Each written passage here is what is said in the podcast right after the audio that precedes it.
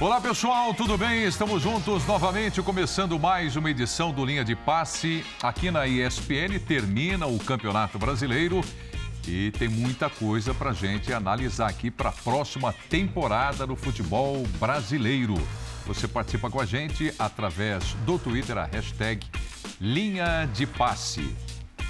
Vitor Pereira confirma, não é mais técnico do Corinthians, Cuca ainda não tomou a decisão do anúncio. Felipão, aposentado no futebol brasileiro, as vagas da Libertadores da América e também a seleção brasileira. É muita coisa para a gente discutir hoje aqui no Linha de Passe. Vamos aos destaques com o pessoal aqui da bancada. Eugênio Leal, tudo bem? Boa noite, amigo. Boa noite, Prieto. Boa noite, companheiros. Boa noite, fãs de esportes. Acho que a história mais interessante desse campeonato brasileiro é a do Fortaleza. Fortaleza sem grande investimento, sem SAF, sem uma torcida em nível nacional, mas com planejamento, com seriedade e com crença no trabalho que estava sendo desenvolvido, conseguiu sair da lanterna ao final do primeiro turno para hoje garantir vaga na fase preliminar da Libertadores. É uma lição para muitos clubes brasileiros que não têm planejamento e não acreditam nos profissionais que contratam. Então, o presidente Marcelo Paes foi firme ao garantir a permanência do seu treinador, ao buscar reforços que ajudaram a equipe a melhorar naquele momento e está, mais uma vez, classificado para a maior competição do futebol sul-americano. Então, um abraço ao Fortaleza, especialmente à sua torcida, que sempre faz festas belíssimas no Castelão. É verdade. E, e olha, deve ter muito assédio para cima do Voivoda, né, o técnico do Fortaleza, mais uma temporada de um belo trabalho, né? Birner, tudo bom, Birner? Boa noite. Tudo bem, Preto. Boa noite a você, ao André, ao Eugênio, aos fãs, aos fãs do esporte. E você muito breve aqui no destaque. Vou elencar os times que, para mim, tiveram as campanhas mais elogiáveis dentro das suas possibilidades. Palmeiras, obviamente, Internacional, Fluminense, Atlético Paranaense, Fortaleza, América Mineiro e Cuiabá. E a pior das campanhas, para mim, dentro das suas possibilidades, Atlético Mineiro, a gente discute isso durante o linha. Tem mais algum time aí para ser criticado ou não? Só não, tem citar, críticas, não? acho que a, a, ah, todos lá. podem receber, mas esses para mim são os que merecem mais aplausos e o Atlético para mim indo apenas para para a fase antes da fase de grupos da Libertadores é, é um, fra, é um, fracasso que o Atlético pode reverter no que vem, sendo campeão, passando essas duas melhores fases, mas Você esperava um potencial do elenco. Mais, né? é, mas é muito mesmo. mais. É isso mesmo. André Kifuri, tudo bem? Boa noite. Boa noite, Preto, tudo bem? Boa noite, meus caros. Uma ótima noite a todos, uma excelente semana desde já. O Eugênio roubou meu destaque, era óbvio também que isso ia acontecer, eu ficando por último aqui. Se não fosse o Eugênio, seria o Vitor. Se houvesse mais um elemento na nossa mesa também, eu ficaria por último. Por isso você, que eu, eu, chego com três quando eu sento aqui. Mas você vai ser o primeiro a comentar, ah, tá bom. eu te garanto isso. Tá, você acha que há alguma coisa contra você especificamente? Não, não, não, não, não. Isso é a sua mente já começando a. Foi o que você deixou claro nas entrelinhas. É o seguinte, eu chego com mais, né, para me precaver. É, o Atlético Mineiro salvou a temporada de 2022, conseguindo uma vaga é, para a fase preliminar da Libertadores do ano que vem. É o mínimo que se poderia esperar de um elenco, de uma estrutura, de um investimento, de um orçamento como o do Atlético, em especial depois de conquistar dois títulos dos mais importantes do nosso calendário na temporada passada e ter trazido de volta quando as coisas ficaram é, ruins no meio da temporada o treinador que o levou a essas duas conquistas em 2021. Nada aconteceu depois disso, ao contrário, é, o Atlético evoluiu, mas conseguiu, como eu disse, salvar o ano. O Cuca disse na entrevista coletiva hoje, depois da vitória sobre o Corinthians, que o Atlético tinha desempenho, mas o resultado demorou a chegar. A gente vai poder conversar sobre isso mais, não dá para concordar com ele. Aliás, é, a questão do desempenho do Atlético é uma das mais intrigantes depois que ele voltou, porque o time andou para trás. Talvez o Cuca entenda de uma outra maneira, é claro que ele tem absoluta é, liberdade, todo o direito para falar isso a respeito do time dele, mas a gente também tem liberdade e, e, e até obrigação, eu, eu, diria, de não concordar. Ele usou o argumento claro, claro. do segundo melhor, segunda, segunda melhor, melhor defesa de marcação do Atlético na história dos pontos corridos. É, nós Bom, vamos chegar no Cuca, vamos chegar nessa Brasil campanha. O São Paulo tem o quinto ou quarto sim. melhor saldo de gols do campeonato. Se for pensar é. assim, o futebol são gols feitos e gols sofridos. Claro. Vamos começar com a tela de classificação. O campeonato acabou hoje, né? 38ª rodada, pontos corridos, dois turnos. O Palmeiras, já campeão por antecipação, ficou em 81 pontos. Hoje, no último jogo, perdeu fora de casa para o Internacional por 70 e, é, 73 pontos, o Internacional. Fluminense 70, Corinthians 65, Flamengo 62, é a turma que vai para a Libertadores da América, o Atlético Paranaense 58, o Galo com a vitória diante do Corinthians foi para 58 pontos, Fortaleza 55, até aí são os clubes garantidos da Libertadores da América do próximo ano. São Paulo, mais uma vez sul-americana, nona posição com 54 pontos. O América, VAR, no último lance do jogo, brigando ali pela vaga, ficou com 53 pontos. A equipe mineira, Botafogo 53 é meio de tabela, Santos 47 perdeu em casa na despedida. Precisa melhorar muita coisa no Santos e organizar também. O Goiás 46 pontos, o Red Bull Bragantino se esperava mais 44 pontos. O Coritiba já tinha escapado. Até o Bragantino classificados para a Sul-Americana. Sul-Americana, exato. O Curitiba já tinha se livrado do rebaixamento, 42 pontos, garantido na Série A na próxima temporada. O Cuiabá se livrou do rebaixamento, 41 pontos, e vão para a Série B. Ceará, Atlético Goianiense, Havaí e Juventude são as quatro equipes rebaixadas, repito, para a Série B do Campeonato Brasileiro. Olha. Para a gente entrar aqui, André, nos assuntos, e você vai ser o primeiro a comentar. Obrigado. O Vitor Pereira sai do Corinthians. A pressão funciona, não fica. Arbitragem. Então, o Duílio Monteiro, presidente do Corinthians, vai falar agora e, na sequência, o Cuca, já que foi o destaque do André, a gente vai trazer o Cuca também para ele comentar. Vamos lá. Hoje a gente encerra um ciclo. Uh, o Vitor Pereira e sua comissão técnica não, não vão permanecer no clube, o contrato se encerra, não foi renovado. É, agora, nos próximos dias, queria é, pedir isso a vocês, que nos dê. Eu não vou, não vou fazer a coletiva por, por não estar bem mesmo de saúde, mas uh, o Corinthians uh, fez uma, uma boa temporada, na minha avaliação. A gente vem fazendo várias avaliações aí nos últimos no último mês, né, em relação ao ano que vem, quando muito se falava de planejamento, o Corinthians já vinha trabalhando sem saber, isso é verdade, quem será o próximo treinador. Então hoje a gente põe uh, um ponto final na temporada de 2022, que para mim uma boa temporada, depois de muitos anos. O Corinthians brigou lá em cima, chegou numa final de Copa do Brasil. Uh, permaneceu o Campeonato Brasileiro inteiro entre os quatro, duas ou três rodadas foi para quinto lugar. E então para mim foi muito boa, produtiva. Uh, estamos na Libertadores do ano que vem com uma vaga direta e seguiremos trabalhando muito uh, para que a gente tenha um, um ano de 2023 melhor ainda. E fica um final de ano assim, em que o time teve duas conquistas e uma classificação para Libertadores. Não é o ideal para o Atlético? Não, não é o ideal.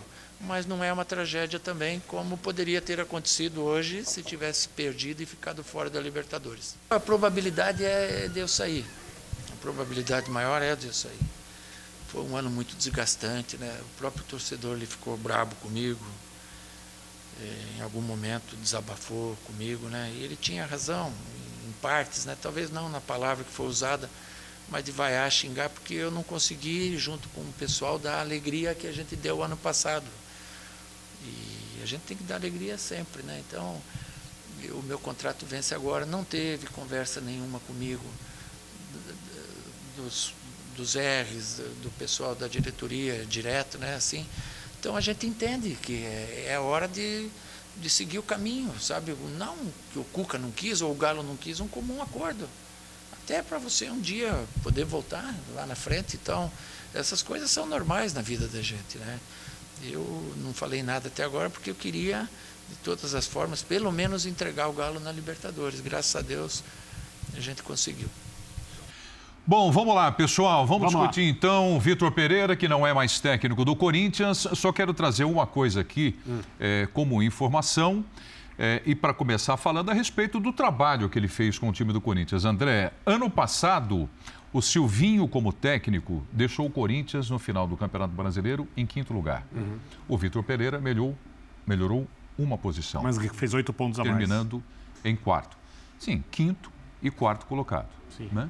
Foi, foi, foi essa a definição de classificação. O que classifica para a Libertadores da América é a posição. né? A premiação também é a posição. Isso. André. Só, só uma coisa, André. Ano passado o Grêmio caiu com 43.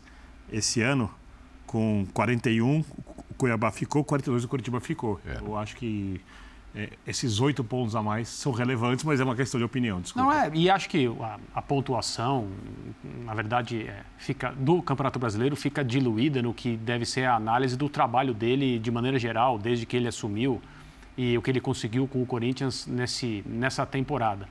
É, foi uma temporada do ponto de vista do trabalho do treinador, quem quer que fosse, acidentada. O cara assumir mais ou menos um mês antes do início da fase de grupos da Libertadores, com toda a pressão que a temporada trazia para que o Corinthians fizesse um bom papel nessa competição. O Corinthians vive uma fase, eh, após um período de muita conquista, eh, de uma situação privilegiada em relação ao que são eh, os candidatos a tudo aqui no futebol brasileiro e futebol sul-americano, diferente e demonstrou ao longo de 2022 que pode se recuperar. O trabalho do Vitor Pereira, para mim, é bom. Bom, acho que é uma maneira justa de qualificar o período dele. E é muito ruim para o Corinthians que ele tenha decidido eh, não prosseguir. Está muito claro que a decisão foi dele. Eu acho que seria uma surpresa se hoje a revelação, a notícia fosse que ele ia permanecer. Todos os sinais, a partir da demora, indicavam que ele ia embora. Existem questões familiares, questões pessoais, isso não é discutível. Cada um sabe muito bem o que fazer, pelo menos deve saber muito bem o que fazer com a sua carreira. Mas quando entram assuntos íntimos, no caso, todo mundo sabe, quem acompanha o futebol mais de perto, a sogra do Vitor Pereira tem um problema de saúde. E ah, nesse caso acabou a discussão. Se ele considera melhor para a família dele sair, deixar o Brasil, mesmo querendo permanecer no Corinthians, eu acredito quando ele diz que, por vontade só dele, ele daria sequência ao trabalho, mas a decisão foi de ir embora. É muito ruim para o Corinthians, porque o Corinthians tem que começar de novo, o Corinthians tem que encontrar um treinador que tenha um nível de conhecimento de futebol, que tenha método como tem o Vitor Pereira. Isso não significa que o Vitor é o único cara que conseguir trabalhar, mas num segundo ano ele já teria o conhecimento do calendário, o conhecimento das dificuldades. Ele foi declarando ao longo do período, ao longo do tempo dele aqui, que foi se surpreendendo com algumas coisas que ele tinha ouvido falar, mas ele não tinha experimentado. É evidente que a prática faz toda a diferença. E o Corinthians estaria num estágio avançado, não só em modelo de jogo, até em relação ao seu elenco. Considero o trabalho dele bom e muito ruim para o Corinthians que ele não possa ficar. Mas entendo a decisão dele, não acho que ele agiu mal. É, eu acho que o trabalho, claro, é uma questão de opinião, é muito bom. Muito bom. Porque jogadores que eram irrelevantes passaram a ser importantes. O time cresceu durante a temporada, é, fez oito pontos a mais nos pontos corridos, chegou no limite para ganhar a Copa do Brasil Fato. contra uma equipe com um né? elenco muito melhor. Se a gente for pegar o estágio inicial do trabalho, quando ele escalava quem tinha condição física, independentemente da competição, até o momento em que o time chega para decidir os principais campeonatos da Copa do Brasil, a evolução foi muito grande. E aí passa pela evolução de Duqueiroz, né? Falsa, falsa, passa pelo encaixe do Fausto Vera. Né? O Fagner não fez uma grande temporada, conseguiu lidar com isso. Perdeu o Paulinho machucado, conseguiu lidar com isso. Roger Guedes, que era um jogador quase omisso na parte coletiva, passou a ser um jogador com utilidades. Ele arrumou soluções em vários jogos. É, Chegaram novidades também, né? bons jogadores, né? Chegaram alguns jogadores bons, acho que o Yuri Alberto faz uma Yuri diferença Alberto, enorme ali, você ter algum cara que resolve jogos. Então, acho que dentro do que era possível, o trabalho foi muito bom. E aí eu assino embaixo do que o André disse, seria muito interessante que tivesse uma continuidade e a tendência de crescimento. Agora a gente tem que esperar para ver quem o Corinthians deseja. O Zé Elias aqui disse, e aí disse como informação, que o Corinthians não fez proposta em nada, mas já contactou o Voivoda como uma das possibilidades para substituir o Vitor Pereira. O, o Voivoda é o nome, né? Porque claro. você vem aí o, o, o, Galo sem técnico, né? Se o Cuca não ficar, o Corinthians, o Vasco da Gama que, que volta para a Série A. Então, o Voivoda vai ser bastante procurado pelo jeito, né? Eugênio? É natural. Oi. E merecido, né? Merecido. Em uma situação contratual que o contrato dele está terminando com Fortaleza. Então, ele está é, livre para decidir onde ele vai trabalhar, fazer as opções, incluindo, evidentemente, Aliás, prosseguir ele, lá. Ele já teve proposta de sair antes e, e não foi. num padrão de ética que ah. nem sei se combina com o futebol brasileiro, porque ela precisa ser uma, uma, uma via de mão dupla. E aí tem, foi, né? tem, que elogiar o presidente do Fortaleza, foi, é. que também tratou com muito respeito na hora difícil, como você falou no seu destaque, o treinador. É, se ele, por acaso, quiser sair, vai ser uma coisa compreensível. Se quiser ficar também, aí depende muito do que ele quer para a própria carreira. É, o claro. destaque do Eugênio você trouxe aí como o presidente do Fortaleza garantindo a permanência dele, é isso? No período difícil não, da garantiu quando, isso. quando o Fortaleza estava na zona de rebaixamento. rebaixamento. Não para o próximo ano. Não, não para o próximo ano. Tá. Senão, eu acho que é pouco provável que ele permaneça. Também acho. E o Fortaleza vai, dentro da estrutura que ele já tem, porque é uma estrutura que vem sendo criada e melhorada ano a ano, não apenas com o Voivoda. Passou pelo Rogério. E aí, quem vier, que seja bem escolhido, que possa, quem sabe, até subir um patamar a mais do que o Fortaleza tem feito. E eu acho que essa é a grande questão quando a gente vai fazer um paralelo com o Corinthians, guardadas as devidas proporções de investimento de Corinthians, de representatividade de Corinthians e de Fortaleza. Uhum. Porque a gente está falando aqui sobre é, o trabalho do Vitor Pereira que eu acho que todos concordamos, foi um bom trabalho. Não acho que tenha sido um trabalho excepcional, mas foi um bom trabalho. Mas a pergunta ao final do ano, agora que termina o Campeonato Brasileiro, é: o que fica do Corinthians de 2022? No que o Corinthians, instituição, evoluiu para evitar continuar no ano que vem, como foi esse ano, equilibrando pratos? Porque foi isso o que fez o técnico Vitor Pereira um técnico com potencial para fazer um time jogar no futebol muito acima do que pôde jogar, uhum. mas que teve que passar a temporada equilibrando pratos, porque há, há, um desequilíbrio claro dentro do elenco, há dificuldades estruturais, questões do Corinthians internas, porque ainda não é um clube é, dirigido com profissionalismo. E o elenco não tem as características que ele gosta quando ele pensa em como preparar um elenco, é, como jogar é, futebol exatamente. que ele mais Deu uma gosta. melhorada ao longo do ano, mas Sim. por oportunidades de mercado, não exatamente por um planejamento. O planejamento, e a gente já começa a ouvir o nome do Romero e pensa, o Corinthians está sempre olhando para trás, trazendo de volta jogadores que no passado tiveram algum sucesso. Isso, a história tem ser repetido ano após ano no Corinthians. E que não necessariamente vão fazer o mesmo sucesso de um passado é, que aos poucos vai ficando mais distante, né? Aquele Corinthians até 2017 campeão brasileiro. Uhum. A pergunta é: o que o Corinthians pensa grande para o futuro? Ou ele vai ficar sempre nessa é, situação de corda bamba? Eu tenho um dinheiro aqui, vou contratar de volta um jogador importante, mas eu tenho que vender não sei quem da base porque você perde, por exemplo, para trazer o Yuri Alberto, que é muito bom jogador, mas o Mantuan que estava bem. O ideal era que permanecesse com os dois. Mas você abre mão daqui para melhorar ali. E eu acho que o Corinthians, o tamanho dele, se a gente olhar para o maior rival do Corinthians, ou um dos maiores rivais do Corinthians, o Palmeiras, historicamente falando, se a gente olhar o Corinthians enquanto segunda maior torcida do Brasil para o Flamengo, Palmeiras e Flamengo estão hoje em situações muito mais confortáveis para que se façam grandes no cenário nacional e internacional do que o Corinthians. O Corinthians passou mais um ano em que a gente olha para trás e pensa: olha, o Michael deve ir embora, porque não deve ter como renovar contrato. A gente não sabe o Yuri Alberto, no meio do ano, se permanece ou não. E é ruim ter um jogador de destaque dentro do seu time que você não sabe se vai ter a temporada inteira. Por quê? Fez um investimento muito alto, mas não tem esse cacife. Quando é que o Corinthians vai virar essa página? Ali na frente, em 2025, deve começar a liga. Seja uma liga com os clubes que estão reunidos na Libra ou na Forte ou uma mescla deles, mas o futebol brasileiro vai passar nos próximos anos por uma revolução. De que forma o Corinthians vai se posicionar nisso? Eu acho que essa é a grande questão. O que, que sinais o Corinthians está dando no caminho de ser um clube mais moderno na sua administração e, consequentemente, com melhores resultados dentro de campo? Porque o tamanho dele exige algo mais do que tem feito. É, porque quando você fala sobre vocês todos os Palmeiras, o Corinthians não teve um presidente que foi lá e resolveu seus problemas financeiros Sim. além de botar dinheiro com uma senhora gestão, falo do Paulo Nobre, Sim. nenhuma patrocinadora que por algum tempo foi praticamente um mecena, uma mecenas do Palmeiras, Mas que acredita hoje em dia não é, hoje de Palmeiras não por si. muito, né, Birner? Ele então, tem muita fonte então, de E o Corinthians também não fez o sacrifício que o Flamengo fez para ter essa situação financeira. Sim. Eu concordo que o potencial de arrecadação do Corinthians é maior que o do Palmeiras, se o time for bem trabalhado com o tempo, e similar ao do Flamengo.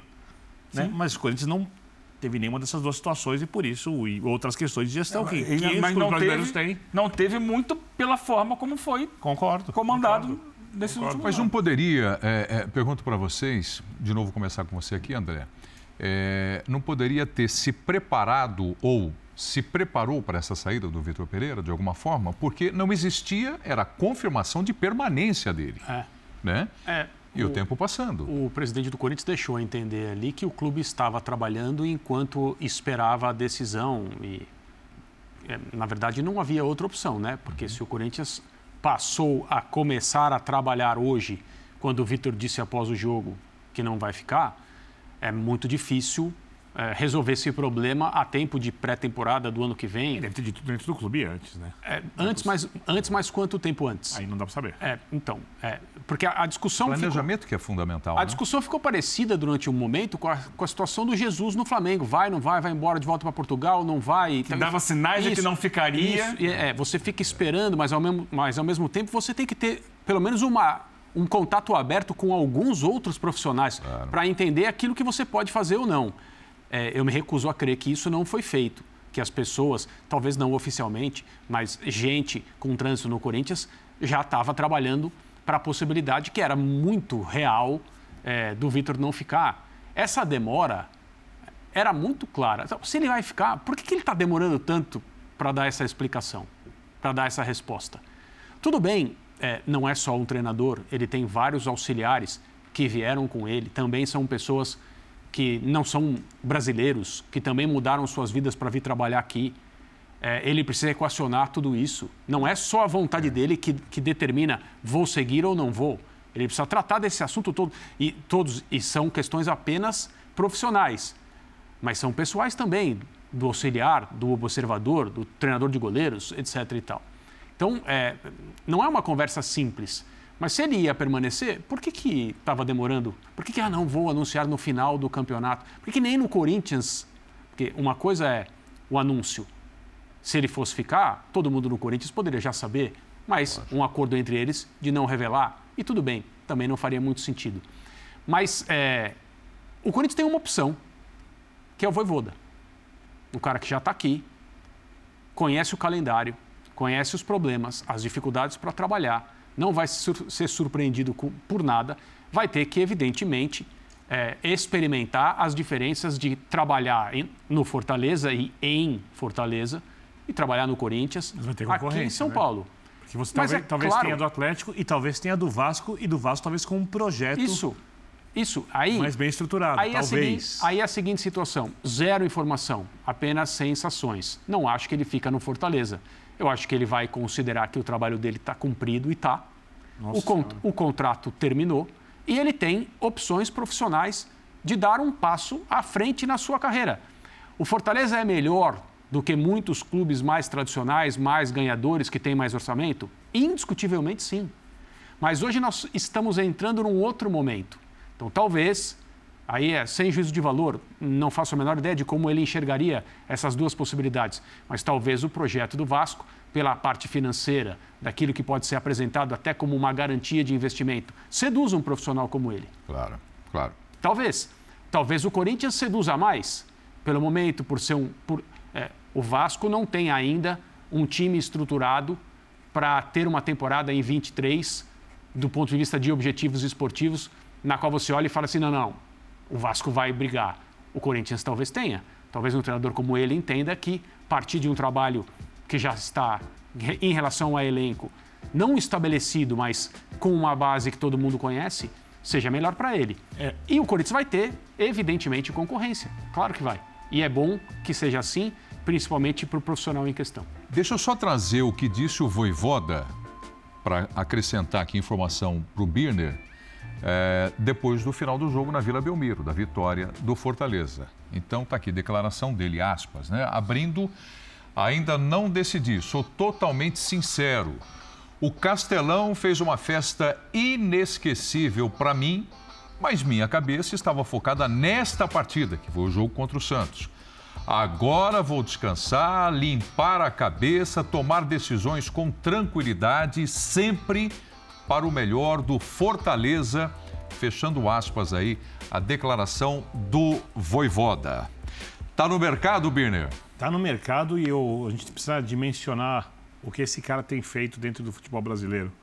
É, primeiro, era difícil imaginar que um técnico faria o Fortaleza subir de patamar depois da passagem do Rogério pelo, pelo clube.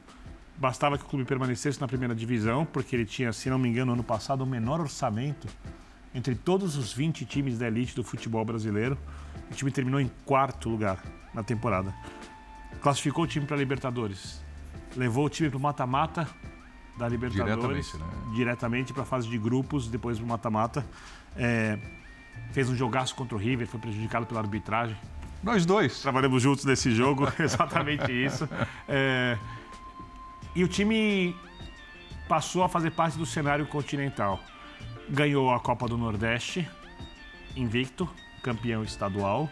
E por isso foi obrigado a abrir mão, entre aspas, do Campeonato Brasileiro por algum tempo. Terminou em oitavo lugar esse ano, ano passado em quarto, fez dois pontos a menos que ano passado. É muito consistente o trabalho, que inclui perda de jogadores, chegadas de jogadores de características diferentes, adaptações dos jogadores a posições diferentes, a forma de jogar, de um time propositivo a um time que jogou em contra-ataque, de um time que foi se adaptando à maneira que os jogos necessitavam. Esse cara mostrou um repertório de futebol que raramente a gente vê Sim. no futebol brasileiro. É. A grande questão é, para mim, caso ele saia, nesse caso ele falou que tem dúvidas e ele foi muito honesto até agora, então eu não tenho motivo nenhum para questionar a, a, o posicionamento dele. Ele realmente tem dúvida. Se ele vai pensar em um clube que vai dar ele um elenco melhor, onde ele possa sonhar, quem sabe, em ganhar a Libertadores e em ganhar o Campeonato Brasileiro, se ele quer continuar desenvolvendo trabalho no Fortaleza, eu não sei. Na hipótese de ele sair, é, eu acho que o grande teste vai ser, porque provavelmente vai para um time com torcida mais em lugares maiores do país, onde a pressão é maior. Fortaleza tem pressão, mas é óbvio que a pressão no Corinthians é muito maior, no Vasco é muito maior. Como o externo vai lidar com ele, o ambiente externo? Então, eu acho que a escolha tem que ser feita muito com base naquilo que ele acredita que vai poder fazer no longo prazo onde ele pode errar? A grande questão é essa, porque os técnicos erram. Todos os técnicos erram. O Guardiola já errou, o Klopp errou em escolha de goleiro e perdeu a Liga dos Campeões. Todos os técnicos erram. Eu sempre lembro do Tele Santana uma vez, Tele Santana um dos caras que melhor avaliava é, quem é um bom jogador individualmente. Ele preferiu contratar o Pedro Luiz, era um zagueiro que tinha feito muitos, muitos gols para a Ponte Pedro Estadual, em vez de contratar o Gamarra. Então, todos os técnicos, os melhores do mundo erram. Então, todos é nós erramos. Todos nós erramos. Estando eles, porque eles são de outro patamar. Não são como nós. Imagina, imagina é. eu colocando esse tabuleiro agora aqui em cima é. da bancada então, dizendo... Então, o que eu quero dizer é o seguinte, é, a capacidade dele não é discutível. A questão é onde ele pode errar para que ele faça um trabalho de médio e de longo prazo, para que essa capacidade seja, esteja à disposição do clube e dos torcedores. E aí eu acho que é a grande resposta. No Fortaleza ele tem isso no Fortaleza ele pode errar. É, é. O Eugênio, tem um tabuleiro aqui e as peças se mexendo, né? Uhum. Especificamente falando de técnicos, então Vitor Pereira deixa o espaço em branco aqui para ser ocupado. Então tem aí o Voivoda, que foi assim que vocês começaram a discussão, mas aparentemente vai ter um Cuca também à disposição no mercado. E automaticamente, tendo o Cuca à disposição do mercado, abre-se uma vaga para um outro grande do futebol brasileiro, que é o Atlético. Não é? E eu repito, que já disse agora há pouco, e chega para esse grupo também o Vasco da Gama, sem técnico para dirigir o time, agora na Série A, com a SAF, com a viagem dos executivos do Vasco, para conversar, inclusive, numa reunião na próxima semana com a 777, Eugênio. Isso, é. Os executivos estão viajando para a Europa, para o Catar. E estão é, colocando aí em prática aí o- a, a programação deles para esse período, mas precisam também começar a trabalhar na contratação de profissionais em geral, comissão técnica como um todo e jogadores. E o Vasco vai ficar praticamente zerado de jogadores. E precisava mudar mesmo, porque o time da Série B não serve para a Série A. Mas a questão é, mercado de técnicos vai ser muito puxado, vai ser muito competitivo. É, o Voivoda está muito valorizado. Agora eu pergunto, há dois anos, quando o Fortaleza o contratou, ele não era um nome comentado no mercado brasileiro. O próprio Fortaleza vai ter que buscar um técnico novo. No ano passado, se a gente voltar exatamente um ano, ao final da temporada brasileira passada, o Vitor Pereira também não era um nome comentado no mercado. Ele começa a ser lembrado no Flamengo. Ele era um dos possíveis contratados do Flamengo quando o Flamengo vai buscar o Paulo Souza. O Flamengo foi fazer o mochilão na Europa, tentou um ou outro e contratou Paulo Souza. O que eu acho é que a gente não pode fechar os olhos para o mercado externo nesse momento. Porque os clubes brasileiros têm buscado esses treinadores no mercado externo, seja na Argentina, seja em Portugal. O Basicamente, Voivoda é interno ou é externo no mercado? ele agora passou a ser do mercado Ele é, um- ele é interno. um híbrido agora. Híbrido. Ele é um híbrido. Ele é, ele é o que ele, ele tem o crachá do treinador estrangeiro, né? É, naquela, naquela visão que a maioria dos dirigentes do futebol, a maioria da cartolagem brasileira, com raríssimas e honrosas exceções, entendem que existem apenas três treinadores. E boa parte do público que acompanha futebol também. Só três tipos de treinadores, três, é, três, Sim. três marcas de treinadores, digamos assim Quais são? Quais são? o estrangeiro, o boleiro e o estudioso. Só tem esses três. E, e- e os estrangeiros são todos iguais, eles podem vir da Argentina, de Portugal, do Irã ou dos Estados Unidos. O bole- os boleiros também são todos iguais. Normalmente são caras ex-jogadores de um pouco mais idade, mas dois, entre aspas, boleiros disputaram o título da Libertadores. Sim. As pessoas que não gostam, que acham que não, não, esse tipo de treinador passou e tal. E o estudioso é o cara que não jogou, ou jogou pouco, não teve tanto sucesso. Lembrando que José Mourinho jogou pouco, não teve muito sucesso. Parreira. Parreira não jogou, né? Foi campeão mundial. E tem tantos outros. Nagelsmann jogou até 20 e poucos anos e está dirigindo um Você dos, acha que o Dorival um dos no colossos. O, o Dorival, a imagem externa é a do boleiro. Porque ele é um cara que porque, estuda futebol. Porque ele é um treinador que, é, pela sua maneira de ser e de se comunicar, não se importa com esse tipo de coisa. Ele prefere trabalhar. Ele é muito melhor técnico do que a, a enorme maioria das pessoas Sim. pensa. Mas, os- o- de fato, É. quem contrata acha que só existem essas três etiquetas. E o cara tá. Os etiquetados são todos iguais. Agora o Voivoda é um cara diferente, porque ele continua com a etiqueta do estrangeiro, mas, mas ele já Já trabalha tá aqui. dentro do mercado. Como o E é um Isso, também. hein? isso. Um cara como o Diego Aguirre, por exemplo, ele já perdeu a etiqueta do Sim, estrangeiro. ele virou ele brasileiro. já trabalhou tantas vezes aqui que ele já é um técnico brasileiro. Está adaptado ao mercado. O outro nome que está pipocando aí é o Eduardo Cudê. Cudê. Que também já passou pelo futebol brasileiro, não tem uma passagem tão longa quanto os citados, mas já conhece o mercado aqui e o mercado brasileiro já o conhece. Ele fez um bom trabalho no Inter, foi para a Europa, agora saiu do Salto de Vigo e está aí. Então vai ser um nome, já tem sido nas últimas semanas, um nome muito comentado desde que foi demitido do Celta. Mas eu acho que a gente pode ficar atento e olhar, porque o próprio Voivoda, ele era um técnico, ele é argentino, que no mercado argentino não foi valorizado. É, ele trabalhou, em- não trabalhou no Boca, não trabalhou no River, não trabalhou no Racing, não trabalhou no Independente. E, e não era tão famoso, porque não, ele foi um jogador, mas não um jogador de grande destaque. E, e, de repente, ele sai da Argentina, vai ao Chile, e do Chile o Fortaleza o traz.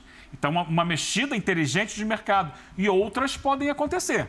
Por exemplo, tem um nome que está no mercado, não está não tá desempregado, mas que é um nome de um ex-jogador conhecido e que fez um belo trabalho na Argentina, no Racing, que é o Gago, Fernando Gago. Gago. jovem técnico, boleiro, mas também estudioso, que tem uma ideia de futebol construtivista, que, que de repente pode começar a ser lembrado por aqui. Outro, que já foi muito falado e nos últimos meses ficou um pouco afastado, mas está solto no mercado. BKSS. Então, eu acho que outros nomes, porque você não vai conseguir colocar o Voivoda no Atlético, no Corinthians, Isso. no Vasco, em todos os clubes. E o A gente Pesolano? tem que olhar em volta. Pesolano, eu acho difícil tirá-lo do Cruzeiro a essa altura. Mas é outro nome que está aí. Ao longo, ao longo do ano, o Pesolano, Mas foi outra achada como o Voivoda. Pesolano teve uma oferta do futebol mexicano. É, não gosto de ficar falando em, em- em dinheiro e o Cruzeiro acabou melhorando a situação dele contratualmente e também financeiramente. Mas era uma proposta assim, que se ele não fosse um cara firme também em relação aos compromissos que ele assume e não tivesse uma, ah, e não tivesse gratidão ao Cruzeiro, ao Ronaldo e ao Paulo André, e a história da contratação dele é curiosa. Ele ligou para o Paulo André sem saber que o Paulo André já trabalhava com o Ronaldo na SAF do Cruzeiro, para entender como estava o mercado brasileiro, para talvez encontrar uma posição de auxiliar.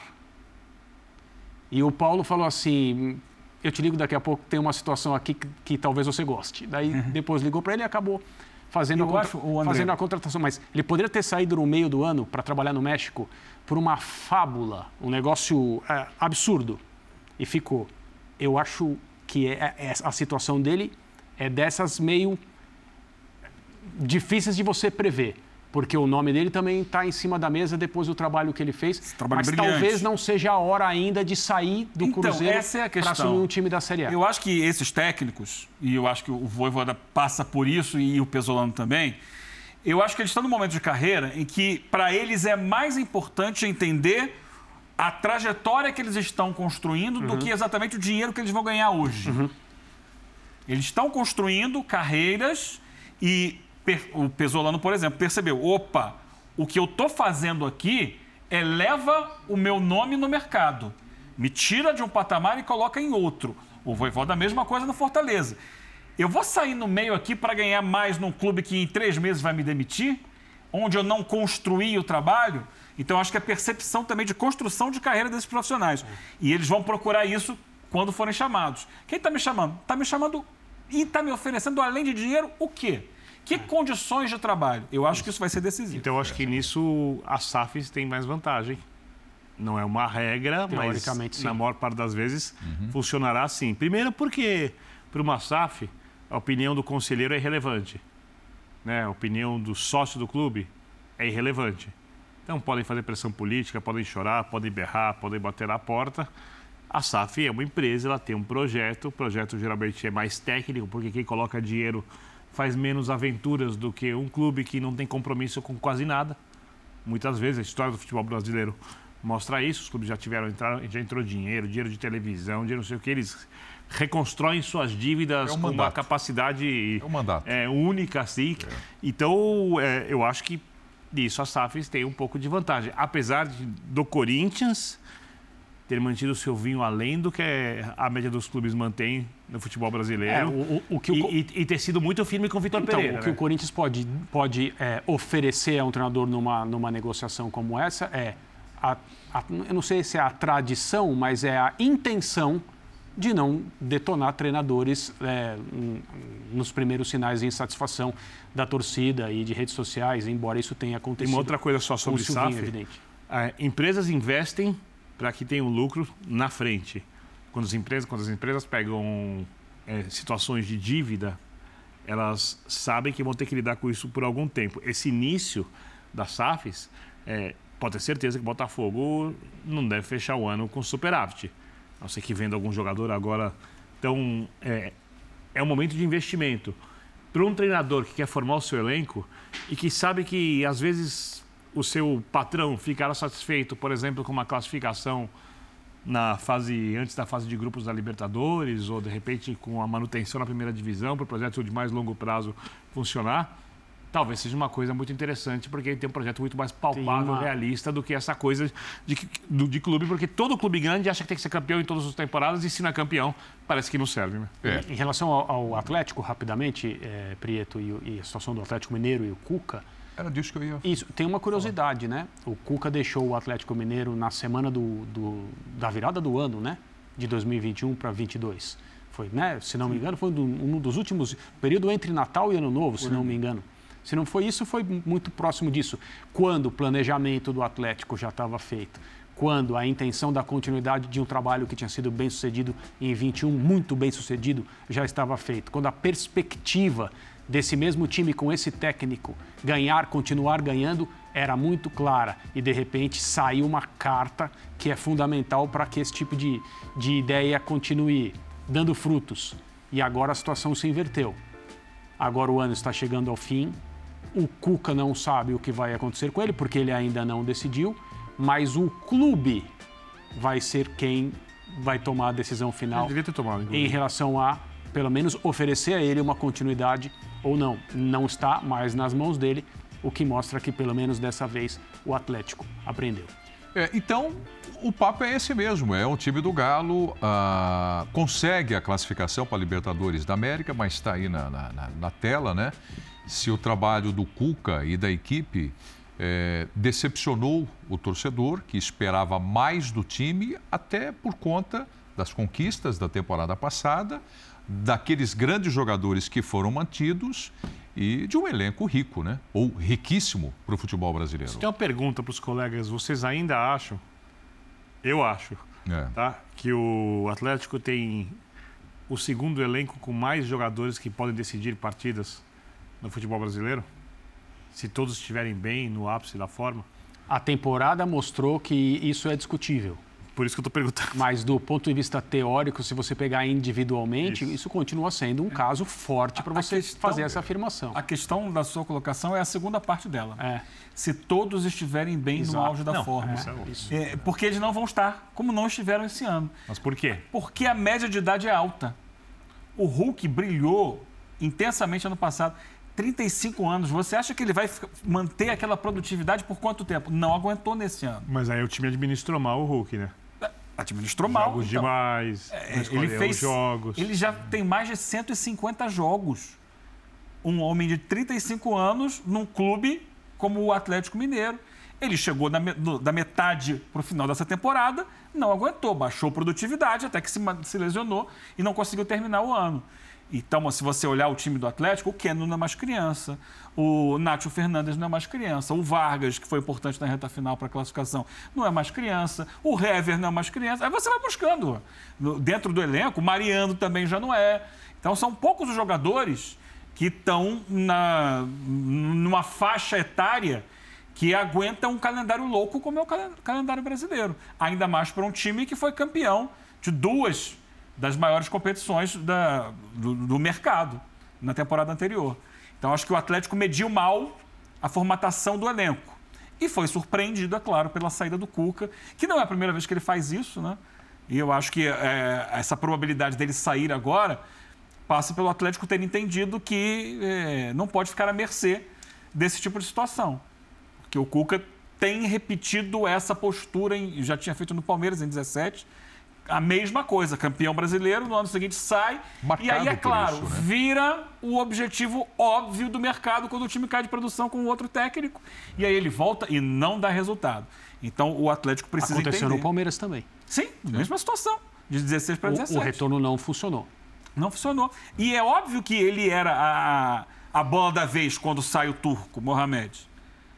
No meio da temporada, você olha, o Cuca está disponível, o time é basicamente o mesmo do ano passado, não vai bem. O que, que eu vou fazer? Vou chamar de volta o Cuca. Porque, agora, por que você acha. Só que, que... futebol não é 2 mais 2 igual a 4. Mas por que você acha que o Cuca faz isso? Porque não acredita no trabalho de longo porque prazo. Ele, porque não ele quer, se, não quer disputar campeonato ele estadual. Ele coloca o interesse pessoal dele à frente do interesse do clube. É, é. é isso ele coloca o interesse pessoal dele à frente do interesse do clube. É. E quem tem que colocar isso no lugar é o próprio clube, impedindo que ele haja dessa forma. É. E com relevância ou não, fica fora de um campeonato estadual que ele pode, pelo menos, ajustar o time para a sequência da temporada e participar também com o diretor de futebol das contratações e projetar o que vai ser o time na próxima Porque é uma temporada. temporada de inauguração do estádio. Pois é. Uma temporada é. histórica para o Atlético. Pois é, de e o Atlético, esse ano, né? já nesse ano de 2022, fez mexidas no elenco para baixar o custo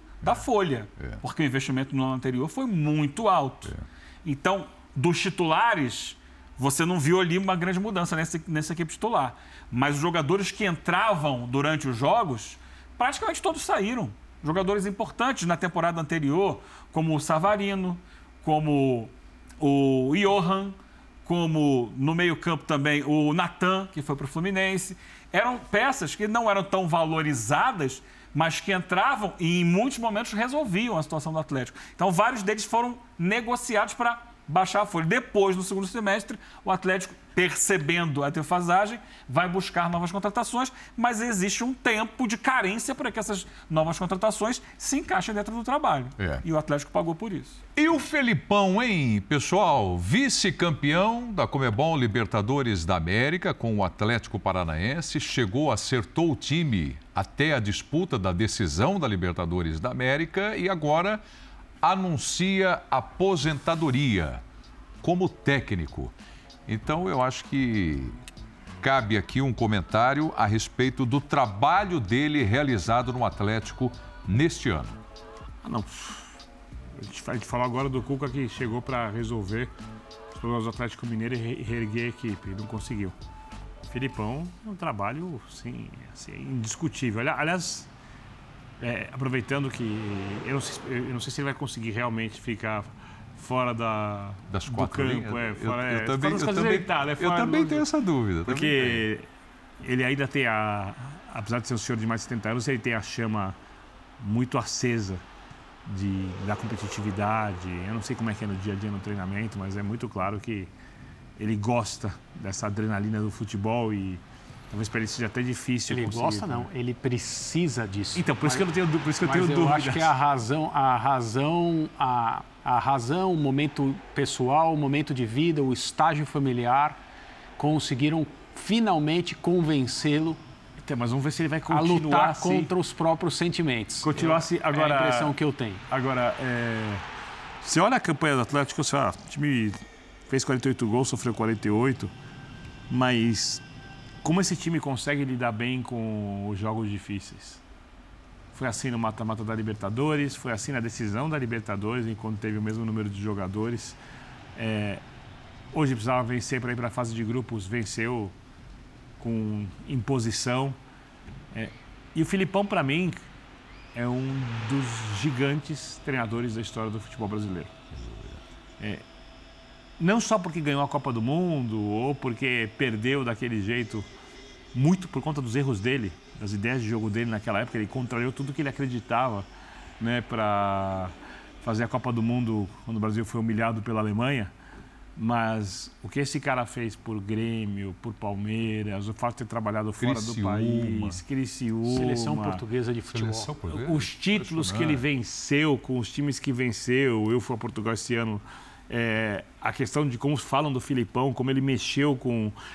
Porque Portugal, é que agora parece diferente, né? Porque a seleção é forte, apesar de ser mal treinada, mas é, tem muitos jogadores de nível elogiável. Só que Portugal estava moribunda a seleção. Né? Assim, a relação do povo com a seleção portuguesa era uma relação E os resultados eram ruins. Resultado não, e, e- e há muito tempo, e a geração campeã do mundo de, acho que época era juniores, ainda não era sub, não sei o que, a geração do Figo Do tal, que- Figo, é. que, não funcionou Sim. no, como, como seleção em cima, uma frustração enorme. O Filipão reergueu a seleção portuguesa. Então, é, tá parando hoje, a, tá encerrando hoje a carreira como treinador. Esse cara, repito, é um dos maiores técnicos da história do futebol brasileiro, um dos maiores técnicos da história do futebol sul-americano. E se você olhar a história de seleções, um dos maiores técnicos do mundo. É isso, uma carreira de 40 anos. 40 anos de carreira Está e, com 74, né? é, e sempre vitoriosa, porque ele emenda, né? Ele começa no CSA e já no CSA já é campeão alagoano. Ele é colecionador de títulos, isso é muito importante. É, porque, afinal de contas, a, a missão dele ali é buscar os títulos e por onde ele passou, ele quase sempre, quase sempre, é, teve bons resultados. A gente pode questionar alguns métodos, um pouco da personalidade dele em alguns momentos, é, mas a carreira fala por si. E ele, nesse ano especificamente, fez um trabalho muito bom. E o legal desse momento do Filipão, não de agora, vamos lembrar que há pouco tempo ele estava no Palmeiras e foi campeão brasileiro em 2018. É, nessa volta já ao Palmeiras, ele, ele se reorganiza enquanto trabalho, porque ele muda a sua comissão técnica, traz o Pracidelli, o Paulo Turra, que vai ser o técnico do Atlético Paranaense, né? indicado por ele, ele passa a ser um diretor. Eu estou curioso para saber como vai ser o Filipão de diretor, querendo mandar no time em campo, sabe? Mas ele coloca ali o Turra, que ia ser o principal auxiliar hoje, para comandar. E, e, e, quando ele se renova, a partir da renovação da sua comissão técnica, ele ganha um novo fôlego. Uhum. E esse fôlego é que leva, por exemplo, uhum. o Atlético mais longe do que se imaginava na temporada. Uhum. Porque ele consegue chegar a uma final de Libertadores quando não era a expectativa, não tinha o investimento para isso, não tinha o time para isso, mas ele consegue levar com méritos do trabalho dele. E ele tem uma queda de produção na reta final do Campeonato Brasileiro, mas até então, acho que muito por desconcentração em função da própria final da Libertadores, isso. Até então ele conseguia levar muitas vezes com o time reserva uma campanha muito boa no brasileiro que permitiu a ele nesse finalzinho, ganhar o jogo hoje e se classificar diretamente para a fase Ganhar e ganhar bem o jogo hoje, né? É, o, o, jogo de hoje, a missão do Botafogo, por melhor que tenha sido essa reta final e com chances de, na rodada de hoje, né? Na, na última rodada, conseguir uma vaga, participar da Libertadores do ano que vem, é, o que seria talvez até cedo em relação ao que é o projeto, mas evidentemente muito bom para o próprio projeto do, do futuro do Botafogo. Então, o Botafogo merece muitos elogios pela maneira como terminou o Campeonato Brasileiro, mas foi jogar num estádio difícil contra um adversário superior a ele, que foi que fez valer essa superioridade em campo hoje, conseguindo se colocar na Libertadores do ano que vem também, como era importante para o próprio projeto do Atlético, né? que é um projeto é, extremamente ambicioso também. Eu tenho curiosidade em relação a essa dinâmica é, do Filipão como diretor e do assistente dele como treinador ganhando essa oportunidade, evidentemente no mesmo clube. Então, é absolutamente natural que o Paulo Turra recorra ao Filipão como fonte de conhecimento na hora de tomada de decisão, como se mover dentro do vestiário, como, é, como exercitar a função de treinador principal de um clube quando você tem ao seu lado alguém cuja vida é isso. Então seria absolutamente é, pouco inteligente da parte dele se ele não continuasse ali é, puxando do Filipão tudo o que precisa puxar para ele conseguir dar a melhor arrancada possível na sua própria carreira. Mas quem seria o técnico? De fato, né? Quem seria o treinador? Eu não acho que aí tem uma situação de eventualmente numa sequência de derrotas, resultados ruins, atuações ruins, a torcida na Arena da Baixada pedir volta Filipão, volta Filipão porque ele já deixou claro que a carreira dele como treinador terminou. Eu não acho que ele vai voltar. Mas essa, essa, essa dúvida, quem está tomando decisão, quem é o verdadeiro técnico, não é boa nem para o Paulo Turra e nem para o Filipão. Porque o trabalho do Filipão é outro. É, ele revelou né, na entrevista de hoje a preocupação que ele tinha com o fato de, como diretor, participar de negociação para comprar jogador. Ele disse: Isso eu não faço. Ele conversou com o Petralha sobre isso, de acordo com o próprio Filipão na entrevista. Isso era algo que ele não queria fazer, então era um, e não, Alexandre Matos era um entrave para ele assumir essa posição. Ele vai assumir uma questão que é técnica. Mas é isso, é, é, é óbvio que o Turra vai recorrer a ele. É, e isso é. talvez crie uma situação de né, as pessoas perguntarem quem é o o treinador de fato. Essa avaliação que você acabou fazendo dele com o Paulo Turra me fez lembrar do Murtosa, né? O Murtosa que ficou uhum. durante muito tempo, era o cara de confiança do Filipão e, e ele levou o Murtosa, inclusive, a ser técnico do Palmeiras num determinado momento. Bom, pessoal, aconteceu uma coisa muito curiosa hoje, na última rodada do Campeonato Brasileiro, que foi a Batalha do América Isso. pela Nossa. vaga na Libertadores da América. E ele precisava de uma vitória contra o Atlético em Goianiense casa, em casa. E exercendo uma pressão é. absurda no final do jogo. Empatava por um a um e no último lance com do um jogo. A mais, Hã? Com um jogador a mais. Com um jogador a mais. E no último jogo, no último lance do jogo. Gol. Gol. E vai provar Ah, e aí a discussão agora que eu trago para todos nós aqui no Linha de Passe. A arbitragem, o VAR, acertaram anulando esse gol do América? Sim. Erraram? Acertaram. Acertaram. A anulação foi correta, a bola toca no braço dele. A regra do futebol, da maneira como ela é hoje, nós podemos dizer se é boa, se é ruim, se é inteligente, se é estúpida, se as pessoas que pensaram é, nela é, contribuíram ou é, atrapalharam o jogo de futebol. Eu acho que tudo isso é válido. A regra, como é hoje, não é nenhuma questão interpretativa, motivo pelo qual o árbitro em campo nem vai ao monitor. Se tocou no braço do jogador que fez o gol, acabou a conversa. Independentemente da posição, de haver ou não haver intenção, tudo que se considera em outras situações, se aumentou o espaço natural, se o movimento não. Se tocou no braço do jogador que fez o gol, o gol não vale e a bola tocou no braço do, do autor do gol. Só para não dizer que Conte. não agreguei Conte. nada, e é só uma opinião, obviamente, respeito quem discorda, é, essa regra ela é péssima para o futebol. De qualquer jeito, essa é a regra. Para mim, a, o gol não validado é, assim, não é nem discutível. O gol não podia ser validado. Tá certo em anular. Tá certo, né? Bom, certo, né, Eugênio? Certo, e, e digo mais acompanhei, porque a gente vai mudando de canal ali conforme é, uh, vai, o, o campeonato mas, vai puxando. Mas né? eu acho que todo mundo estava nesse jogo ali nos, nos a, a, Não, partir dos sim, 40, é... porque as outras coisas estavam resolvidas, é, né? O Fortaleza, o Atlético isso. Mineiro. Quando os outros jogos vão se resolvendo, todo mundo vem. E eu vi uma boa parte do segundo tempo. Posso dizer, eu acho que o América não merecia a vitória jogando com um a mais, ficou o tempo inteiro jogando bola na área, não teve criatividade, não teve alternativa de jogo, se desesperou acabou tendo esse lance aí que poderia tê-lo salvado, mas não mostrou com um jogador a mais na hora de decidir o campeonato. 62 cruzamentos. É, o tempo inteiro joga a bola é, na área, batia e voltava. Não teve futebol para conquistar a vaga. Bom, vamos para o tricolor do Morumbi agora. Vitória do São Paulo 4 a 0 contra o Goiás na última partida mas não tem a vaga da Libertadores da América. Para começar a falar do São Paulo, Rogério Ceni, o técnico. Vamos lá.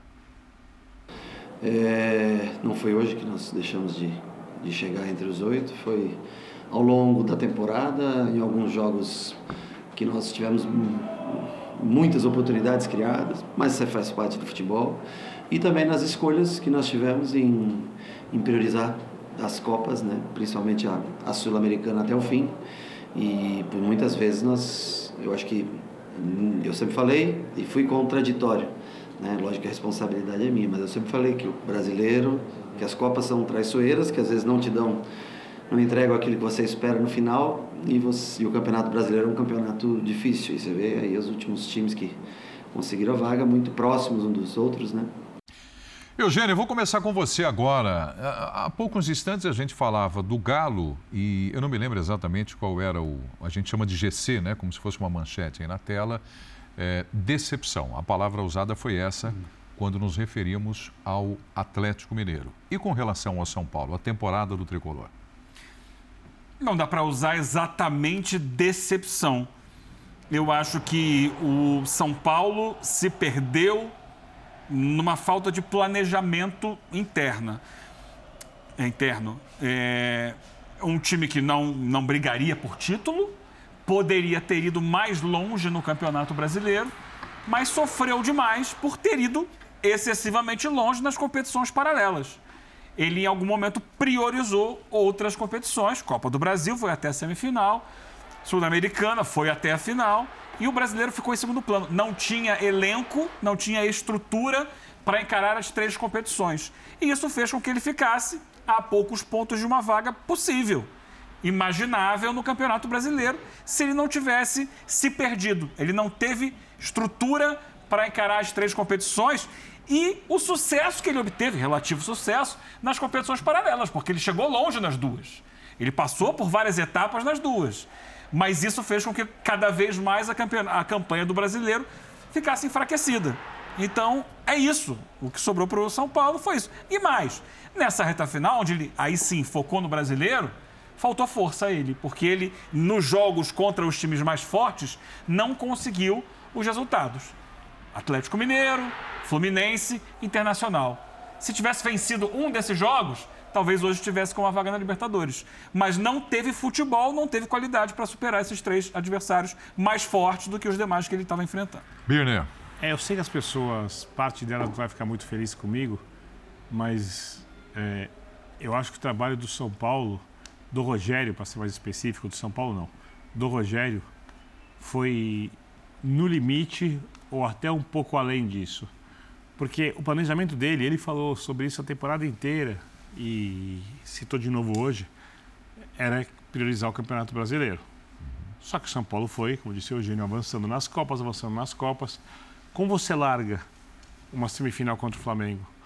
Como você larga uma semifinal de Copa Sul-Americana com a torcida ensandecida, é. enchendo o Morumbi, claro. gritando muito, fazendo muito barulho? Claro. O time foi caminhando, caminhando, caminhando. Se tivesse caído antes, provavelmente teria uma vitória a mais e essa vitória seria suficiente para o São Paulo ir à fase pré-grupos da Libertadores. Não para se classificar à fase de grupos, eu acho que seria mais difícil. E o São Paulo não podia abrir mão dos mata-matas. Então eu não consigo enxergar erros no, na mudança de rumos que o Rogério fez. Eu acho que o planejamento foi feito de maneira inteligente, o futebol se apresentou de uma outra forma. Não era título estadual, né? Porque o problema do São Paulo foi quando o São Paulo priorizou estadual acima de outras competições, da Libertadores e do Brasileiro. Ali sim não podia. Nesse caso era um título continental que dava vaga à Libertadores, né? No outro caso, a Copa do Brasil contra o Flamengo. O São Paulo fez um senhor jogo no Morumbi. Primeiro jogo. Fez um senhor jogo e não foi mal no Maracanã. E o placar jogo de volta. 3 a 1 né? Sim. Difícil e tem entender. muito a ver com capacidade dos jogadores à disposição dos técnicos e não com aquilo que o treinador fez. Então, olhando para tudo isso, eu não vejo. Claro que deve ter algum erro, ter alguma coisa interna ali, às vezes de relacionamento, perfeito, faz parte. Nenhum técnico é perfeito, mas eu não consigo olhar para o Rogério e deixar de elogiá-lo por tudo aquilo que a equipe fez. E eu elogio também os jogadores muitos jogadores criticados, dizendo que o jogador não estava ali aí, que o jogador estava é, reclamando que estava com o salário atrasado. Os jogadores do São Paulo se dedicaram muito na temporada. O problema do São Paulo é o clube, uhum. não é o técnico. Os jogadores estão ali dentro dos seus limites possíveis. É óbvio, o Luciano podia ter feito a reta final de Campeonato Brasileiro, podia. Mas até aí, jogadores caem de rendimento, eu não acho que é omissão, que é preguiça, que é alguma coisa assim. Né? O Rogério podia ter escalado melhor ou no outro jogo, ou acertado uma alteração, claro. Lógico. Mas não é isso, não foi isso que comprometeu a não classificação do São Paulo à Libertadores. E vou dizer uma coisa que eu nunca falei como jornalista, porque eu sempre acho que o clube precisa conseguir o melhor resultado possível. Eu não sei se seria bom para o São Paulo jogar. A Libertadores? O mata-mata da Libertadores antes da fase de grupos. Fase de grupos, sim. Ah, se tivesse uma vaga na fase de grupos, eu nem discutiria. Ah, pensando no planejamento, é, é, é, é muito mais arriscado, né?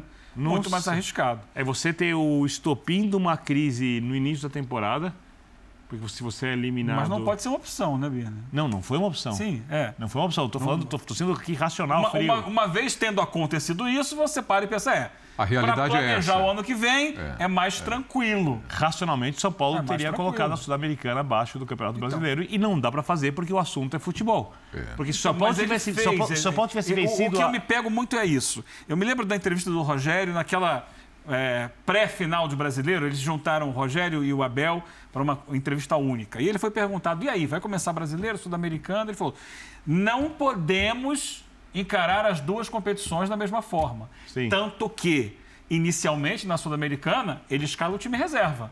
Tinha a equipe titular, que tinha chegado até a final do Campeonato Paulista, que foi a que começou o brasileiro, e tinha um time completamente diferente daquele que jogava a, a Sul-Americana. E o São Paulo avançou em algum momento, ele desiste de deixar o time reserva.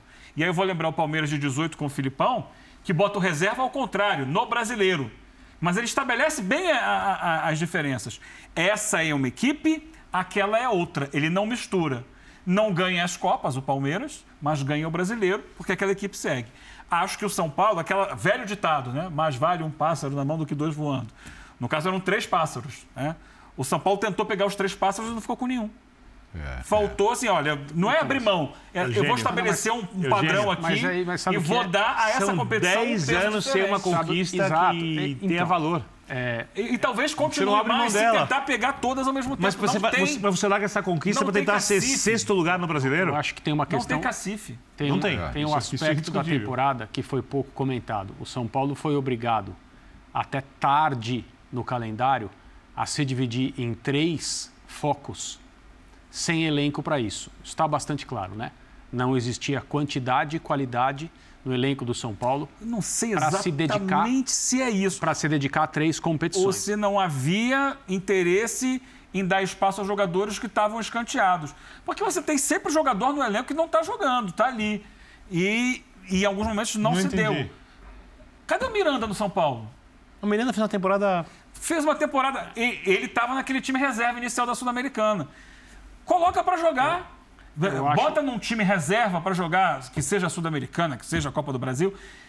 Com sequência de jogos, esses caras começam a ganhar ritmo de jogo. Se eles ficam escanteados lá e não são lembrados sequer, aí não vão jogar nunca. É, é, Desculpa interromper. Não, não, que isso. A minha impressão é que não havia qualidade, principalmente o, o Rogério precisou, num determinado momento, é, mostrar para as pessoas que, para que houvesse competitividade, ele teria de recorrer a mais ou menos a mesma base de jogadores.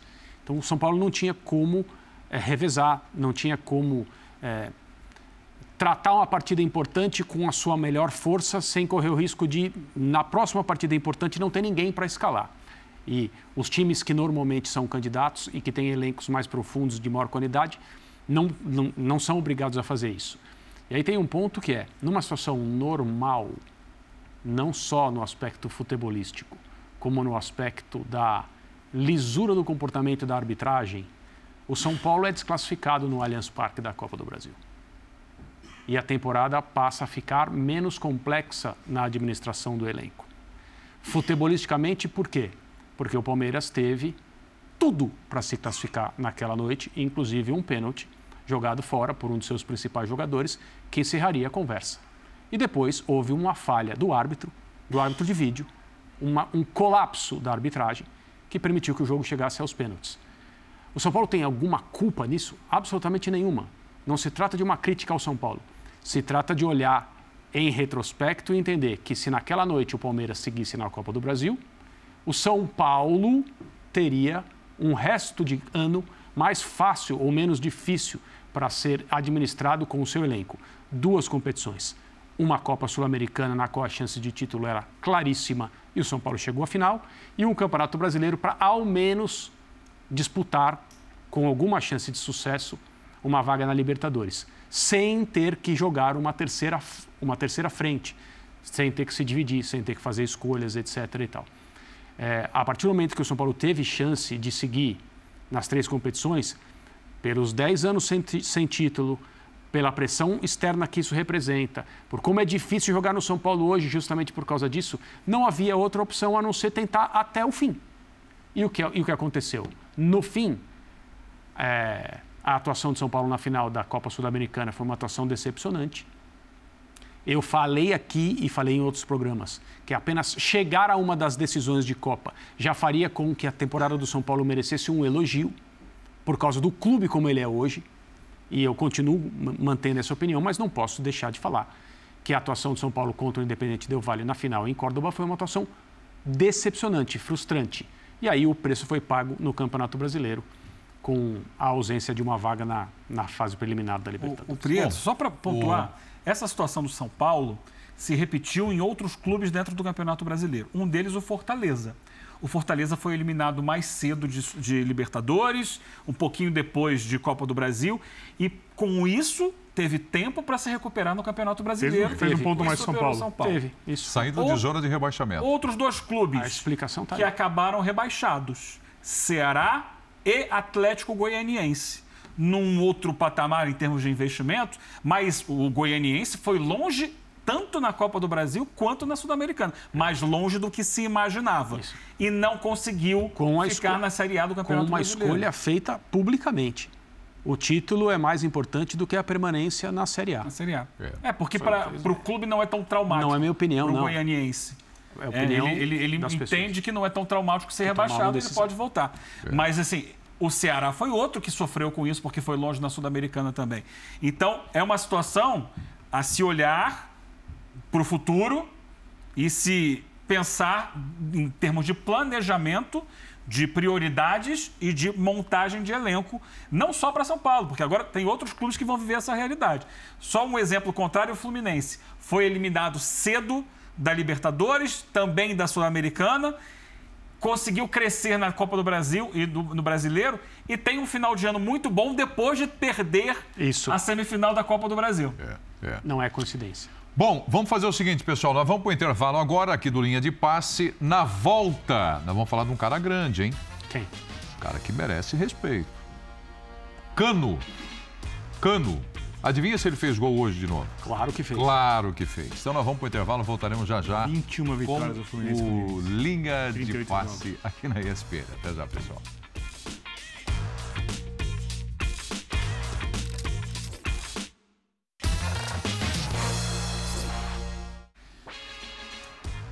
Pessoal, estamos de volta aqui com o Linha de Passe. Anunciei que falaríamos do cano. Vamos lá. então nós temos aqui, André, do lado esquerdo da tela, artilharia de campeonato brasileiro. Pontos corridos aí, né? Então tá ali, ó. Cano, neste ano, 26 gols, artilheiro à frente do Gabigol, que em 2019 fez 25, do Jonas, que fez 23 em 2010, do Borges, que em 2020, 2011 fez 23, e do Fred, que em 2011 fez 22. E na temporada, ele faz mais gols que o Gabigol de 2019, que o Neymar de 2012, o Neymar de 2010 e o Jonas de 2010. 44 gol. gols na temporada. É Tava muita dependendo É da rodada europeia, mas pode ser que ele feche o ano Do calendário. no, no futebol mundial como o maior artilheiro. E um do detalhe. mundo. É. É?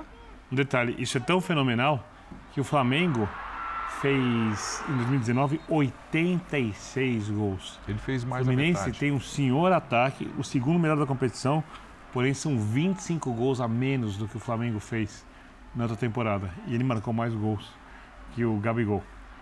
É um fenômeno. Fenômeno. Agora, já tocando para o André, eu não consigo olhar para o Cano e não olhar para o Diniz junto. É claro que não. Ah, é? É, porque ele é. Ele é um caso de um jogador que é capaz de ser uma figura decisiva num time é, pouco generoso do ponto de vista ofensivo, como eu acho que foi a maior parte da carreira dele. E ele é também capaz, e parece até lógico, mas nem sempre acontece assim, de mostrar o que aconteceria se ele jogasse num time que desse a ele mais oportunidades do que ele estava acostumado a receber. E ele joga num time que cria chances de gols, não aquelas chances que todo que o cara grita gol antes e tal, mas que está muito presente na área do adversário, que tem por essência ser um time ofensivo, um time que cria, que finaliza, que joga, que tenta e tudo mais, que é o Fluminense do Diniz, que vai terminando o campeonato muito bem colocado, classificado para a Libertadores do ano que vem, com esse elenco jogando um, um tipo de futebol que por vezes nessa temporada foi o, o futebol mais atraente que a gente viu aqui no Brasil. Ele é um cara prolífico demais, ele tem um senso de posicionamento incomum, ele precisa de pouco para fazer muito e jogando num time que faz muito, ele obviamente eleva o seu nível também. E sabe o que é curioso disso? E concordo que você não pode dissociar o time do Diniz do sucesso do Cano e o Cano do, do sucesso do time do Diniz. Mas é que a característica de futebol dele é diferente do que a gente tem em mente. Do, do resto do time como um todo. Por exemplo, você não vê o Cano sair da área para ajudar na construção coletiva da jogada de ataque que o Fluminense tem. Porque muitas vezes é, essa bola ela não é vertical. Ela é lateral, ela vai para trás, ela gira, Isso. a- até se achar o espaço. É o toque de letra ou um corta-luz que o ganso faz. Não é a coisa mais vertical. Quando ela bate no pé do cano, é vertical. É. É direto. É- é- até porque ele não tem a característica do toque de bola. Ele é o finalizador. Então o time pode ficar girando a bola, girando, toca, toca, toca, toca. Quando vem no pé dele, é pro gol. Mas ele pode ser finalizador porque ele acha a posição para ser Ele finalizador. está no momento certo, no lugar certo, e ele é muito frio para bater e bate bem na bola. Mas a, a diferença dele para o resto do time é que o, o resto do time gira, gira, gira, demora, toca até achar o espaço. E ele, em um toque, manda a bola para o gol. É, e, Decisivo. e o- e o legal é que isso é complementar. Complementar. Agora, só uma curiosidade, eu, outro dia eu li que ele estava um pouco incomodado porque ele não entrou na lista dos 55 né, jogadores da Argentina. pré-convocados da Argentina. Ele estava? Não estava, ele estava incomodado com isso. Mas ele, em Exagero. momento nenhum, participou do processo. É, Mas sabe, deveria ter é um trabalho participado. que vem aí Mas, desde a mas cabe a pergunta aí, Mas você teria espaço na pré-lista. Mas para 55, eu acho que ele deveria estar. né? São 55 mesmo para não falar bobagem, mas acho que. Não, É, é. 55 é o número que a FIFA coloca para as seleções. Ele pode não pegar o lugar Só que não do, são do, do 55, Lautaro. se você pensar na posição dele, são 5, no máximo, centroavantes. Se você chegar a 5, são 3, 4. Ali ele vai levar Lautaro, ele vai levar o Dybala, Não, que não exatamente é um centroavante. esquece, mas ele vai levar o. Julian Álvares, ele vai levar o menino do, do Bayer Leverkusen, Alário. E são jogadores com quem ele tem trabalhado. É, ele está na seleção desde a outra Copa, o, o, o Scaloni. Em momento nenhum, ele convocou o Cano. Por que ele convocaria na, na lista final? Não, mas o, o que o Birner está dizendo é estar ao menos Nesse entre listão os, aí. listão de 55 jogadores. Tá, mas 55 jogadores inclui os goleiros, os laterais, os zagueiros, os volantes, os meias. Eu tô falando, na lista dos centroavantes, ele vai ter a, a concorrência é essa: Lautaro Martinez, Julian Álvares, o Lalário e eventualmente o Dybala que pode fazer essa função. Ou às vezes quem joga como falso 9 a gente sabe quem é. É o 10. É o Messi. É, é, é. Bom, merecia. Vamos falar um pouquinho do Cano? Mais um pouquinho? Você já falou? Começou com você? Começou comigo. Começou com você? Mas eu posso falar, eu Não. posso falar novamente Não, tudo não. que eu falei. Ou Não, até não, mais. não. Ou Vamos- até mais. falar- vamos falar Essa mesmo. não, essa, O essa, repertório do André, essa a observação. verve dele é, é, é superior à capacidade de artilharia do É, não, eu me- Essa a posição da mesa me confunde. A aqui. ironia do Vitor é sempre Não, presente. foi honesto, não foi irônico. Essa observação do Eugênio sobre o estilo dele ser complementar, ser, digamos, é, inverso ao que é a característica principal do time, do resto do time, mas por isso mesmo também complementar, isso é muito interessante e é fundamental porque é, a forma como o Diniz enxerga o futebol, para muita gente, é, leva a um produto final chato, modorrento, o toquinho para cá, o toquinho para lá, que são as pessoas que se recusam por algum motivo a entender que esse estilo de toque de bola ele é intencionalmente é, preparado em treinamento para desorganizar o sistema defensivo do adversário, fazer aparecer o espaço onde o adversário não quer que ele apareça. E muitas vezes o time que está com a bola tentando é, usar esse expediente não consegue. Então é só- é só olhar os jogos do Fluminense e perceber que há vários jogos em que há trechos até longos em que o Fluminense não consegue fazer isso. Ele tenta, mas não consegue. Então não é que ah, é assim sempre porque ah, é, o ideal é ficar tocando bola para o lado. Não. Em algumas situações, o time não é eficiente nessa estratégia de jogar futebol. Mas há um momento para todos os times que, que veem o futebol dessa maneira em que é necessário acelerar. Na maioria das vezes é a hora que o espaço é encontrado. Então, quando não é o cano, é- é- também é natural entender que quando o cano recebe a bola, é porque o time conseguiu achá-lo. E no momento que o time conseguiu achá-lo, ele sabe exatamente o que fazer. E ele tem o instinto do atacante, do finalizador. Ele chuta de longe. Hoje ele fez um gol chutando de meia distância. Então, essa o encontro das características, ele não só é útil, como ele é proposital. No plano das ideias, a coisa funcionar, se a coisa funcionasse sempre, todas as vezes que o Cano recebesse a bola, algo interessante aconteceria em termos de procura de gol. A gente era de Às 40. vezes, Antes de mudar o assunto, há um ano, Cano e Diniz estavam no Vasco. No Vasco. E não conseguiram fazer o Vasco subir da segunda para a primeira divisão. Então, eles são importantes, mas tem que se valorizar o entorno que tem ali, especialmente o Cano, o Ganso, que fez uma temporada surpreendente. Perfeitamente. Bom, vamos colocar aqui os gols do Internacional, o último jogo aí do Inter que confirmou a segunda posição no Campeonato Brasileiro. Eu, eu acho até um pouco estranho, né, num campeonato de pontos corridos, você falar o vice-campeão, né? Mas é isso, né? O Internacional é. vencendo o Palmeiras por 3 a 0, quebrando aí essa invencibilidade do Palmeiras como visitante, com poucas derrotas. O Palmeiras na temporada, no campeonato, três derrotas e o Internacional alcançou aí a sua vigésima vitória sob o comando do Mano Menezes. Palmeiras sem Gustavo Gomes tem que elogiar muito o Inter do Mano Menezes. Melhor campanha entre todas as equipes jogando como mandante, só uma derrota, cinco empates, 13 vitórias. Só tomou 14 gols em 19 jogos, atuou dentro de casa, quebra é, a invencibilidade do Palmeiras, com o Palmeiras jogando como visitante, conquista um vice-campeonato brasileiro e aí olhando potencial de elencos, não é o segundo melhor elenco do país, talvez não seja o terceiro, apesar de ter feito uma janela de transferências muito boa, né, que ajudou demais o Internacional e eu acho que não dava para esperar mais do Inter, a recuperação ao longo da temporada, o trabalho com o Mano, contrato renovado, vai continuar ano que vem, vamos ver se o crescimento também continua, porque se o Inter tivesse feito desde o início do campeonato o mesmo nível de campanha que fez depois da chegada do Mano, talvez pudesse brigar pelo título.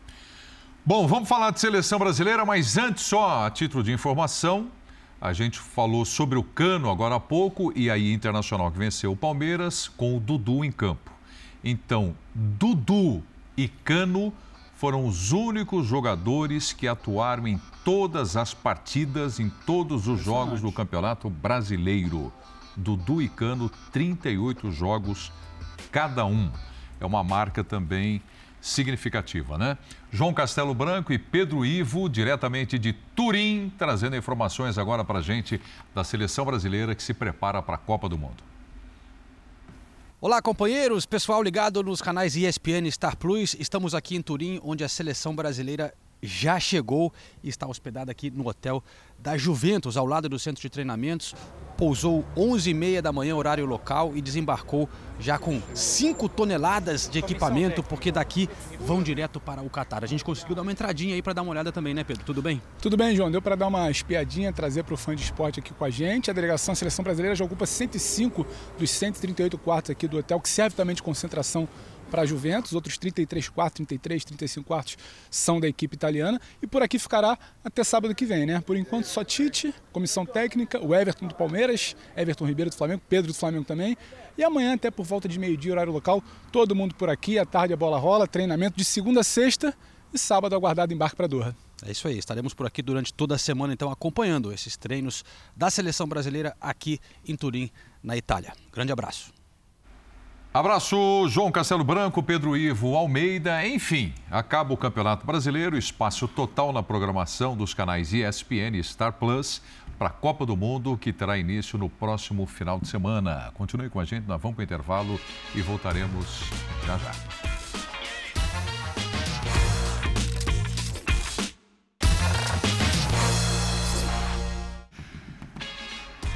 Maravilha. Bom, uh, deixa eu lembrar aqui, amanhã ao meio-dia tem o Bola de Prata. Né? Grande prêmio. Especialíssimo, né? O prêmio na programação da ESPN. E o Linha de Passe vai voltar, como está aí na tela, lembrando para você também, a partir das 10 da noite. Fechou? Ótima semana para todos nós. Um abraço, André. Um abraço, até a próxima. Um abraço, Eugênio. Um abraço. Birner. Bom resto de domingo, ótima semana, muita saúde, muita paz. No próximo domingo já teremos Copa do, Copa do Mundo. mundo. Bola rolando. Vamos trabalhar muito. Que Bastante, bom, que graças bom. a Deus. Obrigado pela companhia, pessoal. Ótima semana. Tchau.